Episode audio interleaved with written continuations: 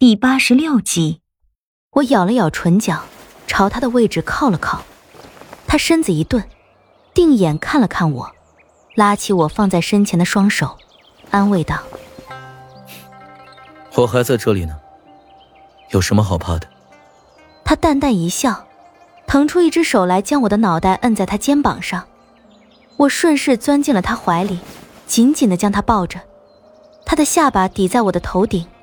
声音柔柔的响着：“昨晚我说的话过分了，你，你别往心里去。”我抬起脸看着他，浅浅一笑，又将头埋在他怀里，低低的问：“你，你昨晚跑哪里去了？我醒来的时候没见到你，还以为你不准备带着我了。”他双手紧了紧怀里的我，悠悠然的笑道：“一直都在你屋外。”直到百爷过来找我时，才来到这沐风亭。啊，你为何会觉得我不带着你了？我脸上一红，脑袋在他怀里蹭了蹭，嘟嘴道：“昨晚我我好奇心太重，我知道你你不喜欢我好奇心太重，你你总是这样的，不让我问太多。”叶宁，有些事当真是不知道的好，一旦知道了，你就不再是以前的你了。我在他怀里，沉醉在那淡淡的梅花香里，轻轻的点了点头。他不再说话，起风了，刮起漫天的桃花花瓣，山涧花花，紫竹摇摇，沙沙直响。我会护着你的。不管那人是谁，我都会护你平安，定让你平安的到达东环。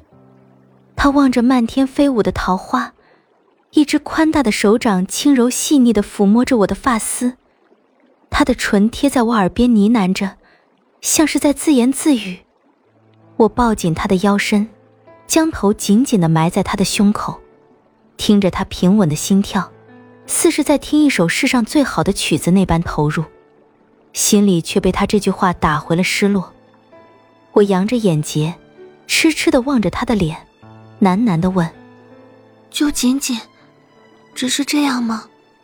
他也垂着眼眸看着我，漆黑的眸子里映着我的影子，深黑的眼眸之中像是藏着千万句话，那是他不能说的话，不该说的话。更是说不出口的话，从这眼神中，我已经得到了他给我的回答。我抱紧他，我知道了，我会乖乖的听话，不再问太多，也不再好奇。梨花生，嗯，他拨开我脸颊的青丝，看着我，你不会丢下我一个人的，对不对？我现在什么都没有了，只有你了。他没有回答我。天地间茫茫群山，皑皑雾气，漫天飘零纷飞的桃花，见证了一场无声的风月。我想，我可以回答君十三娘的问题了。我爱上了他，爱上了这个男人。这个我跟了一个月，却连真实名字都不知晓的杀手。回到青居时已至巳时，君十三娘到了这个时辰也不见踪影。离国几日前降了雨，正是君十三娘送给离国的这场雨，让这几日的气温稍稍正常了些。幽乐山谷地处深山僻壤，本就清幽凉爽，是个避暑的绝佳去处。这一场雨更是让幽乐山谷清凉不少。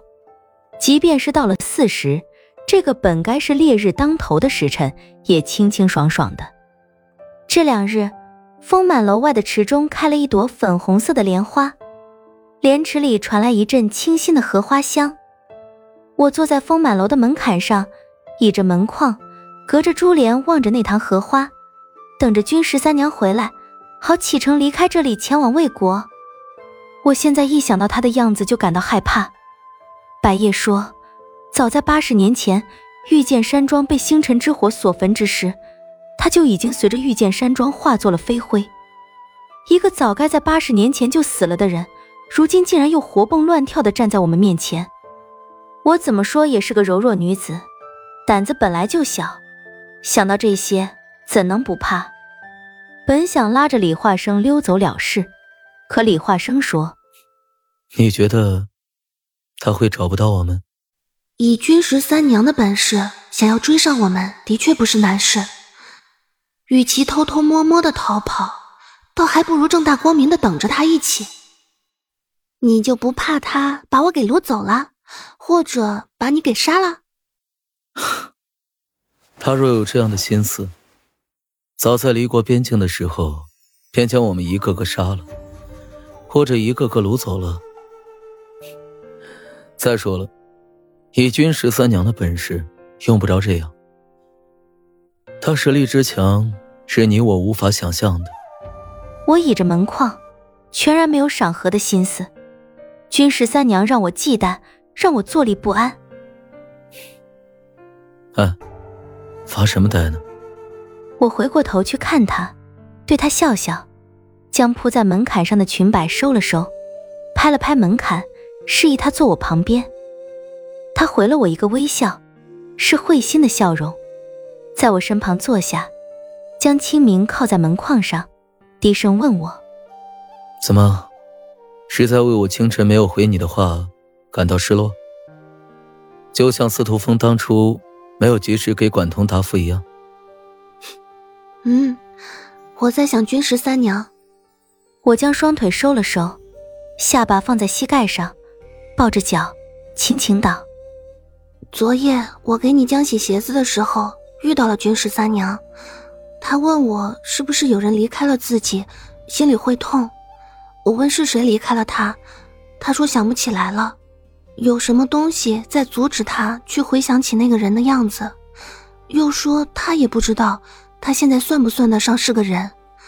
当时我还在想，他是不是在拿我寻开心呢？今晨又听到百叶说的话，我才明白，也许他说的并没有假，可能他的确算不上是一个人了。如果百叶说的是真的，那么我想，他想不起来的那个人。应该就是八十年前遇见山庄的庄主，龙岩。嗯，白爷说，当时的龙岩与君十三娘有些纠葛，指不定他说的那个人正是龙岩。李化生揉了揉我的肩膀，将我的头靠在他肩上，我身子一顿，不着痕迹的将头抬起来。我确定我已经喜欢上了这个男人，可惜，他心里有没有我，我不确定。我还只是个小姑娘，他不让我在他身上花太多心思，我答应了，尽管那是违心的应承，因为我实在无法做到不去想他，不去关心他。